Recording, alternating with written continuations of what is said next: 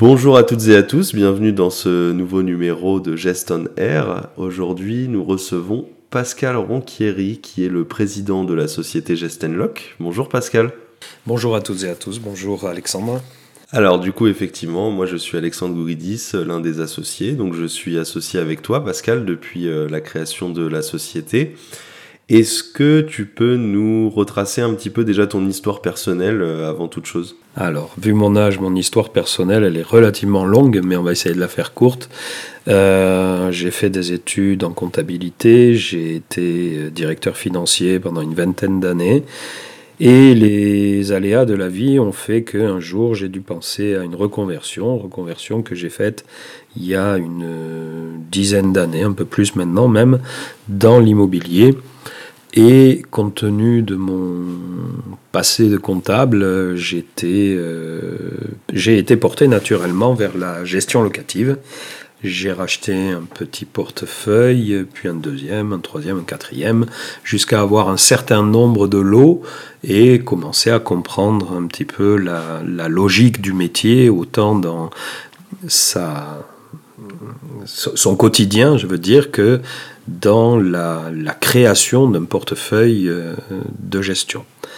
Et à partir du moment où je me suis rendu compte que créer un portefeuille de gestion, c'était quelque chose qui était à peu près impossible sans l'aide de quelque chose euh, d'autre, en l'occurrence une nourrice, que je me suis penché sur ce, sur ce problème et que j'ai décidé, en ta compagnie, Alexandre, et celle de Rémi, et celle d'un autre associé qui est devenu notre investisseur, on a décidé de créer Gestenlock. C'est ça, et c'est justement ce que j'allais un petit peu euh, te demander. Euh, D'où est venue ce, cette idée en fait de nourrice Donc tu as un petit peu répondu à la question déjà. C'est qu'effectivement c'était un constat de gestion locative, comment constituer un portefeuille, et qu'effectivement la nourrice pouvait avoir un intérêt en ce sens. Euh, est-ce qu'il y avait d'autres, d'autres idées qui t'ont inspiré, d'autres sociétés peut-être qui t'ont inspiré également? Alors, dans les faits, euh, une, lorsque j'ai acheté le premier des quatre portefeuilles, c'était un tout petit portefeuille qui avait une soixantaine de lots. Et je me suis rendu compte qu'en fait, ce que j'avais acheté, c'était certes un portefeuille, mais c'était surtout un foyer de perte. Parce qu'avec 60 lots, c'est impossible de gagner de l'argent. Donc, euh, euh, je me suis dit, mais comment font ceux qui, euh, en fait, n'achètent pas de portefeuille et doivent développer ou veulent développer un portefeuille?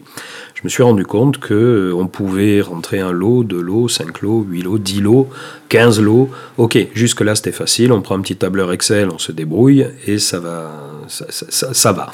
Dès qu'on arrive à un seuil d'une cinquantaine de lots ou d'une soixantaine de lots, le métier devient tellement chronophage que on va devoir se consacrer quasiment plus qu'à ça et donc on va passer l'essentiel de son temps à gérer quelque chose qui de l'argent. Et donc, euh, bien souvent, c'est sur ce seuil que les gens qui veulent constituer, les agents qui veulent constituer un portefeuille, butent et se retrouvent à vendre leurs 50 lots parce qu'ils se rendent compte qu'ils n'arrivent pas à gérer, euh, à les gérer, ils n'arrivent pas à gagner de l'argent avec et ils n'arrivent plus à le faire croître parce que ça leur prend trop de temps. Donc sur ce seuil de 50 lots, on, se rend compte qu'on euh, n'arrive plus à progresser. Pourtant, il y en a qui veulent continuer, il y en a qui ont du talent, il y en a qui ont une vraie, un vrai savoir commercial pour développer un portefeuille de gestion, mais d'un point de vue euh, technique et organisationnel, c'est impossible de, de créer ex nihilo un gros portefeuille.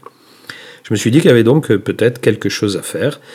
Euh, et lorsque j'ai été suffisamment capable au niveau du métier de comprendre comment on pouvait faire pour aider les agences à créer leur propre portefeuille, je me suis rendu compte que la nourrice était non seulement le meilleur moyen, mais probablement aussi le seul moyen d'arriver à euh, épauler les agents immobiliers qui veulent constituer à partir de rien, hein, sans acheter un portefeuille, qui veulent constituer leur portefeuille de gestion. Je me suis rendu compte aussi qu'il euh, y avait beaucoup d'agents immobiliers qui ne voulaient pas constituer un portefeuille de gestion et pourtant qui avaient capacité de constituer un portefeuille de gestion. Je pense aux agents immobiliers transactionnaires réfractaires à la gestion qui vendent euh, chaque année des, dizaines de biens pour certains à des investisseurs dont l'objet euh, de la vente n'a que la vocation de louer le bien. Tout ça, c'est des clients captifs qu'on refuse parce qu'on ne veut pas faire de gestion pensant dans les faits qu'on refuse les quelques dizaines d'euros par mois que rapporte un lot géré. Et on est très content d'éviter les problèmes et les ennuis que ces choses-là peuvent générer. En fait, c'est un mauvais calcul. C'est un mauvais calcul parce qu'on ne refuse pas quelques dizaines d'euros en refusant la gestion, mais quelques dizaines de milliers d'euros. Et euh, euh, parce qu'il y a beaucoup de choses qu'on ne comprend pas. On ne comprend pas que quand on a la gestion d'un bien, on a aussi euh, un mois et demi à deux mois de loyer à chaque relocation. Là, ça commence à faire plusieurs milliers d'euros. On a aussi la revente du bien à terme, parce que bien souvent, un investisseur qui va acheter un bien pour le louer Arrivé à la fin de sa période d'exonération fiscale, je pense par exemple au Pinel, 9 hein, ans, 12 ans pour certains après, de toute façon le bien est revendu et bien évidemment c'est un manque à gagner pour le transactionnaire qui a fait l'opération, puisque naturellement le vendeur s'adressera à sa nouvelle agence, c'est-à-dire l'agence qui gère son bien tout ça m'a fait comprendre que on pouvait créer quelque chose. On pouvait créer quelque chose qui existait déjà, mais euh, très peu. Et euh, on a essayé de, faire en sorte d'être ceux qui serions le plus près de ces agents immobiliers qui veulent développer un portefeuille, ou même ceux qui ne veulent pas développer un portefeuille, et de les aider, de les épauler, euh, ou de leur faire comprendre qu'ils ne veulent pas développer un portefeuille, mais qu'il y a quand même un intérêt à le développer et qu'on peut le faire sans en avoir aucun problème, euh, on a créé Gestenlock autour de cette idée-là. Hmm. C'est vrai, c'est exactement ça, c'est que vraiment l'idée c'est d'accompagner au mieux ces agents immobiliers dans leur développement. Et il y a une complexité, on en parlait lors d'un précédent euh, épisode de, podcast Gestionnaire avec notre responsable commercial euh, Stéphane, il y a une complexité aussi, c'est que, comme, euh, comme je disais avec lui, parfois on a du mal à leur faire comprendre le service. Et ça, c'est frustrant, parce que les interlocuteurs ne connaissent pas forcément euh, le système de nourrice et n'ont pas forcément la vision de la chose globale et ne voient pas forcément l'intérêt d'un tel service. Et ça, c'est vrai que c'est ce qui fait aussi de notre métier un métier innovant, parce que la nourrice, c'est quand même quelque chose d'innovant. On est sur un marché mature de la gestion locative, mais le métier de nourrice, c'est quelque chose d'innovant. Et donc, c'est pour ça que parfois, on a un peu de mal à se faire comprendre, mais au final, euh, Aujourd'hui, euh, on continue de se développer et c'est que, a priori, le service est quand même utile pour nos partenaires. Oui, je le formalise autrement. Euh, alors, c'est moins vrai pour les gestionnaires, hein, bien évidemment. Les gestionnaires, eux, savent euh, qui on est, ce qu'on fait. et quand ils font appel à nous, ils le font sans qu'on ait besoin de développer beaucoup d'arguments. Par contre, pour le transactionnaire, je le formalise un petit peu différemment. Et je dis, ils ont besoin de nous, mais ils ne le savent pas. Voilà. Donc, nous, notre vocation, c'est de leur expliquer euh, ce besoin qu'ils ne connaissent pas, euh, tout cet argent qu'ils laissent partir lorsqu'ils euh, disent qu'ils refusent une gestion locative. Ils pensent qu'ils refusent peu, alors que dans les faits, ils refusent beaucoup. Ils ne savent pas non plus que la valorisation d'un portefeuille de gestion locative est très importante et a tendance même à devenir de plus en plus importante. Ils ne se rendent pas compte de la capitalisation qu'ils perdent. Chaque fois qu'ils disent non, ils refusent en moyenne 1500 euros de, capitalisation, puisque c'est la valeur moyenne d'un lot quand on vend sur le marché. 1500 euh, euros, euh, parfois où ils disent non. Allez, s'il dit 10 fois oui dans l'année, eh ben c'est 15 000 euros. Et ça, pendant 10 ans, c'est 150 000 euros, qui peut se dire, même si les affaires sont bonnes parfois, qui peut se dire, moi je continue de dire non, parce que les 150 000 euros de capitalisation que ça peut m'apporter ne m'intéressent pas. Ça, évidemment, euh, la réponse est relativement simple, hein, personne. Mais certains peuvent dire, oui, mais je ne suis pas prêt à avoir les problèmes qui vont avec. Et c'est là où on leur dit, mais en fait, les problèmes, c'est nous qui les gardons. Nous, en fait, on vous prend tous les problèmes, on vous fait tout le taf. Vous, il vous suffit de nous amener un lot, ou en tout cas, d'avoir un lot qui restera le vôtre à terme, que vous amenez dans notre nourrice. Et on s'occupe de tout. Et on s'occupe de tout. On prend. c'est beaucoup plus simple, effectivement. Des honoraires. C'est aussi euh, ce qu'on disait la dernière fois, c'est que concrètement, nous, notre métier, c'est aussi de faire en sorte qu'ils s'habituent à notre service. Euh, et euh, que finalement ça soit hyper confortable et qu'ils n'aient pas forcément la nécessité de reprendre leur lot. Parce que même si financièrement ça peut peut-être être plus intéressant de reprendre leur lot quand ils en ont un certain nombre, et c'est tout l'intérêt de la nourrice qui leur aura permis en fait d'accumuler un certain nombre de lots sans avoir à dépenser de l'argent pour constituer ce portefeuille bah, au final, euh, récupérer les lots et gérer la gestion de A à Z, c'est quand même beaucoup de contraintes, c'est beaucoup de, de coûts annexes avec les logiciels, les assurances, etc. Et donc, euh, c'est pour ça que euh, nous, on fait en sorte que nos partenaires s'habituent à, à, ce travail et qu'ils n'aient pas envie de, de partir aussi. Oui, et disons la, fa la façon simple de le, de le matérialiser, c'est de dire, vous savez quoi, prenez tout ce que vous pouvez prendre, prenez la majeure partie des honoraires, parce que quand on va regarder sur l'échelle le cycle complet d'un bien, hein, on va étaler ça sur une dizaine d'années. Une dizaine d'années, c'est trois locations et c'est une revente, d'accord? Le plus gros des honoraires, c'est la revente. Il faut la, il faut la conserver. Le deuxième, c'est euh, les locations. Et nous, on laisse 100% des honoraires de location à nos partenaires. Le troisième, c'est la gestion. Et sur la gestion, alors qu'il s'agit de quelques dizaines d'euros par mois, on les partage, puisque au-delà d'un certain seuil, on reverse aux partenaires. Qu'est-ce qu'on demande en face? Rien. Rien. On s'occupe de tout. On s'occupe de tout. La seule chose, c'est que le partenaire qui est au courant de quelqu'un qui veut donner son bien en gestion, il dit oui, moi je fais. Et c'est tout on s'occupe de tout le reste. Au niveau de la location, oui, il y a les visites, mais une visite de location pour un transactionnaire qui est habitué à des visites de vente, c'est vraiment pas grand-chose. Et qui plus est, s'il nous dit je veux pas m'en occuper, c'est pas grave, on s'en occupe pour lui. Donc dans les faits, il n'y a aucune contrainte et il n'y a que des avantages. Comme je dis, ils ont besoin de nous, mais ils ne le savent pas. À nous de l'expliquer, à nous de, de, leur dire, écoutez, vous savez quoi, on va faire différemment. Au lieu de dire non, vous dites oui, et puis derrière, vous faites rien. Et nous, on vous amène un peu d'argent, voire parfois même beaucoup d'argent. Alors, euh, pour aller un petit peu euh, dans le futur désormais, j'aimerais bien avoir ton avis. Et, bon, je sais qu'on en a déjà parlé entre nous, mais d'après toi, quel est un petit peu le, coup d'après? Quelles sont les perspectives d'évolution euh, pour la société? Est-ce qu'on a des, des, projets en cours dont on peut parler aujourd'hui? Oui, globalement, on ne va pas rentrer dans les détails, mais je, fais juste une transition entre les deux. Un jour, j'expliquais le projet à un de mes amis en lui disant, tu sais, je vais faire ça. Il me dit, mais quel est l'avantage? Je lui donnais tous les avantages et à la fin, il me regarde, il me dit, mais où est le loup? Parce qu'effectivement, tu donnes tout, tu gardes rien ou pas grand-chose et tu fais tout le boulot. Alors évidemment, il n'y a pas de loup. Hein, il n'y a pas de loup.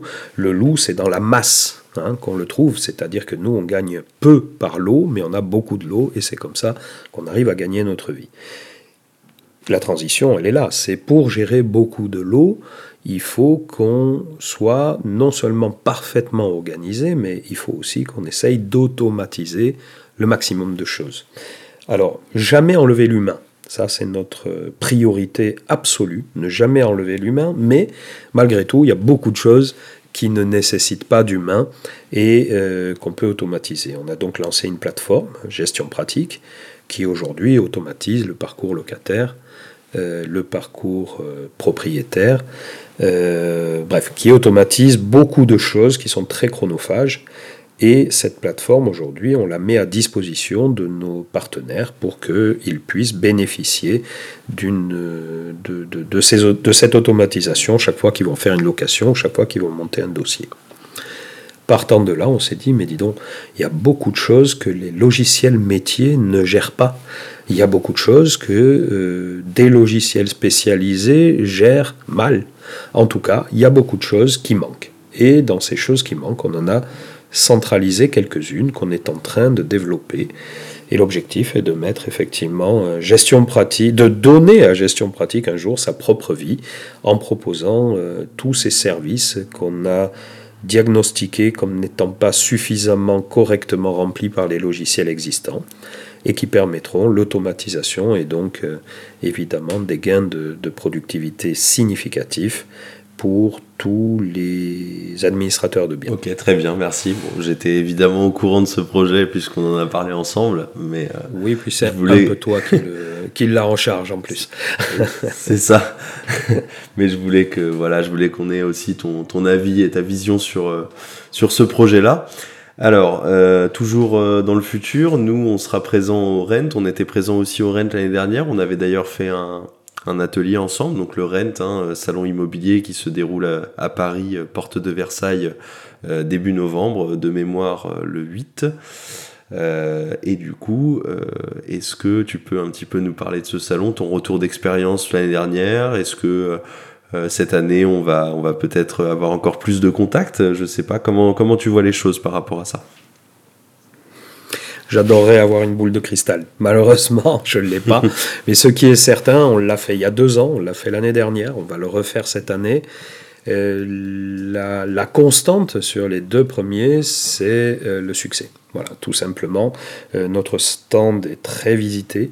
Euh, beaucoup de gens s'interrogent parce qu'ils ne connaissent pas le concept, on le leur explique, et comme souvent d'ailleurs, quand on le leur explique, ils disent Ah ouais, tiens, ben, il faut absolument qu'on se recontacte. Euh, on a maintenant d'ailleurs des clients qui viennent nous voir sur le stand, et c'est toujours très sympa, ça nous permet mm. d'échanger avec eux. Bon, globalement, c'est un satisfait site, puisqu'aujourd'hui, on en est au stade où, par exemple, notre plus gros client est en train de nous amener un client encore plus gros que lui. Euh, donc ça, ça nous fait très plaisir, euh, pour des raisons autres que des raisons financières, tout simplement parce que euh, il n'y a qu'un client satisfait qui vous amène un autre client. Donc c'est la preuve que nos clients sont satisfaits et c'est ce qui nous satisfait à nous. Voilà. Euh, l'édition du Rent 2023, on la veut, euh, on est, on est très, très pushy là-dessus. On, on va essayer de faire plein de, plein de belles choses, faire en sorte que les gens euh, viennent nous rejoindre sur le stand. On sera beaucoup parce qu'on a beaucoup de monde qui souhaite être informé, donc on sera nombreux à les informer. Et comme sur les deux premières éditions, on espère drainer beaucoup de contacts qui aboutiront sur des partenariats et des gestions de l'eau. Bien sûr, ça c'est sûr. Et d'ailleurs, j'en profite aussi pour euh, euh, rappeler qu'on sera également au salon euh, FNIM, qui lui se déroule le mois suivant. Ça, ça sera une première pour nous. Alors, c'est une première et on sera la seule nourrice en gestion qui, qui allons exposer à ce salon. Hmm. Et on verra bien quel est le retour. On ne connaît pas. On pense ben, que euh, voilà, les, les, les, les, visiteurs seront, auront des profils un petit peu différents et on espère que c'est quelque chose qui va nous permettre euh, à nouveau d'expliquer ce qu'on fait et pourquoi pas de séduire certains d'entre eux. Exactement. Donc le salon se déroule le 4 et 5 décembre cette fois-ci, donc c'est euh, quasiment un mois après le, le Rent et c'est toujours à Paris bien sûr. Donc voilà, on a hâte de vous retrouver là-bas. On va, on va conclure. Merci en tout cas Pascal pour, euh, pour cet échange. C'était euh, très agréable et c'est toujours un, un plaisir d'avoir aussi euh, des retours d'expérience voilà, de, de, de, profils différents. Et toi qui as cette vision globale depuis le début, c'est aussi intéressant d'avoir, d'avoir ton retour. Donc merci beaucoup. Et puis bah, écoutez, merci à vous qui nous écoutez. Euh, et on se revoit de toute façon très bientôt euh, pour un, pour un prochain épisode. Bonne journée. Merci Alexandre et au revoir tout le monde.